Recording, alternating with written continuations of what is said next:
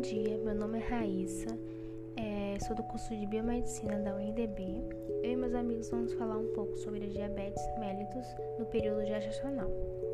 Então, o diabetes mellitus gestacional, DMG, é definido como qualquer nível de intolerância a carboidratos, resultando em hiperglicemia de gravidade variável, com início ou diagnóstico durante a gestação. Sua fisiopatologia é explicada pela elevação de hormônios contrarreguladores da insulina, pelo estresse fisiológico imposto pela gravidez e a fatores predeterminantes genéticos ou ambientais. O diabetes gestacional pode se desenvolver em mulheres com sobrepeso, hiperinsulinêmicas e com resistência à insulina, bem como em mulheres magras com deficiência insulínica relativa. Diabetes gestacional ocorre em pelo menos 5% de todas as gestações, mas essa taxa pode ser muito maior em alguns grupos étnicos, por exemplo, mulheres de ascendência mexicana, índias americanas, indianas, asiáticas e das ilhas do Pacífico. Mulheres com diabetes gestacional têm maior risco futuro de diabetes tipo 2.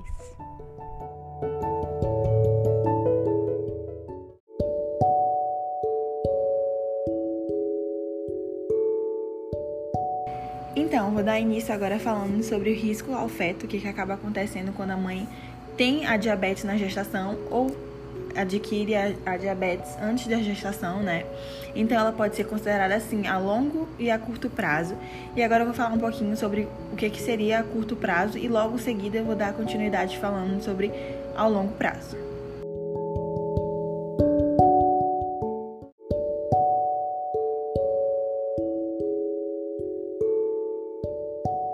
Nos fetos grandes para a idade gestacional e macrossômicos são mais comuns de ocorrerem as complicações, com aceleração do crescimento fetal, começando assim precocemente em 20 a 28 semanas.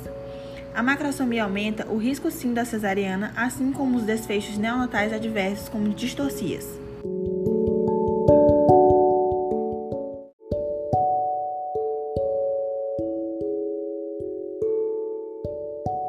Podemos perceber também, em questão do curto prazo, dos riscos ao feto, é a presença de natimorto, que seria principalmente em gestantes com mau controle da glicemia, as morbidades neonatais, que seriam a hipoglicemia, a hipocalemia, policitemia, distúrbios respiratórios e as cardiomiopatias.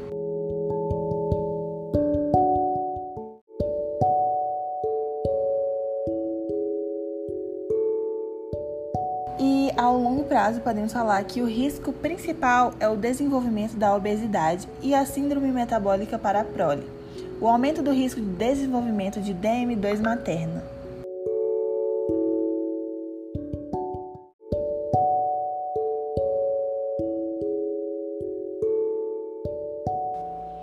A resistência à insulina está relacionada aos hormônios diabetogênicos, produzidos em grande quantidade na gestação com uma finalidade hiperglicêmica, que favorece o desenvolvimento do feto. Dentre esses hormônios são encontrados os hormônios lactogênico placentário, o cortisol, a progesterona e o hormônio de crescimento. A resistência à insulina continua a aumentar à medida que a gestação avança, notadamente por volta da 24ª semana. Quando a capacidade pancreática de secretar a insulina é suplantada, advém a hiperglicemia. Diante disso, mulheres com resistência insulínica prévia são mais propensas ao DGM.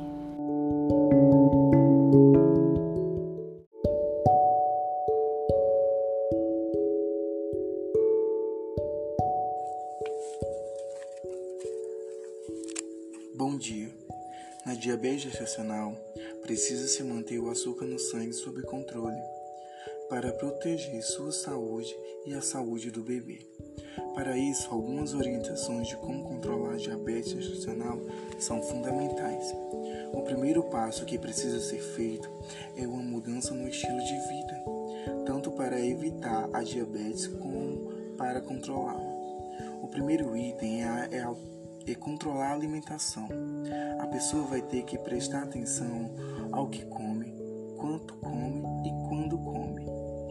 Sua dieta precisará abordar a diabetes gestacional, mas ainda fornecer ao seu bebê um crescimento calórico saudável.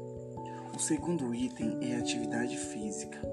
A atividade física reduz o nível de glicose no sangue, por isso o exercício regular pode ser a forma eficaz de como de controlar a diabetes gestacional.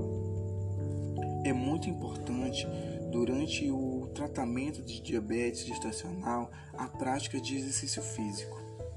O terceiro item é testar o açúcar no sangue. É um item muito importante para saber como controlar a diabetes gestacional. Certificar-se de que a mudança na dieta e os exercícios adicionais mantenham o nível de açúcar no sangue no controle. Testar o seu nível regular antes do, de refeições e uma ou duas horas após a refeição. O quarto item é a medicação. O seu nível de açúcar no sangue pode aumentar à medida que a gravidez avança. Por isso, mesmo se os seus níveis de glicose no sangue estiverem bem controlados no início, pode ser necessário tomar medicações mais tarde na gravidez.